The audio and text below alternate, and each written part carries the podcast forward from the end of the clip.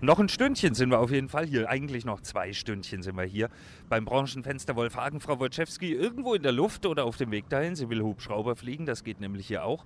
Und ich gehe jetzt mal rein ins Zelt und verlasse unseren Stand und guck mal nach der neuen E-Klasse. Das interessiert mich nämlich. Daimler hat ein neues Auto rausgebracht und die Werbung, die kennen Sie bestimmt auch. Traktor kommt aus der Seitenstraße, Auto bremst von alleine. Mal gucken, ob das Auto auch wirklich das kann, was die Werbung verspricht. Wir werden es erfahren.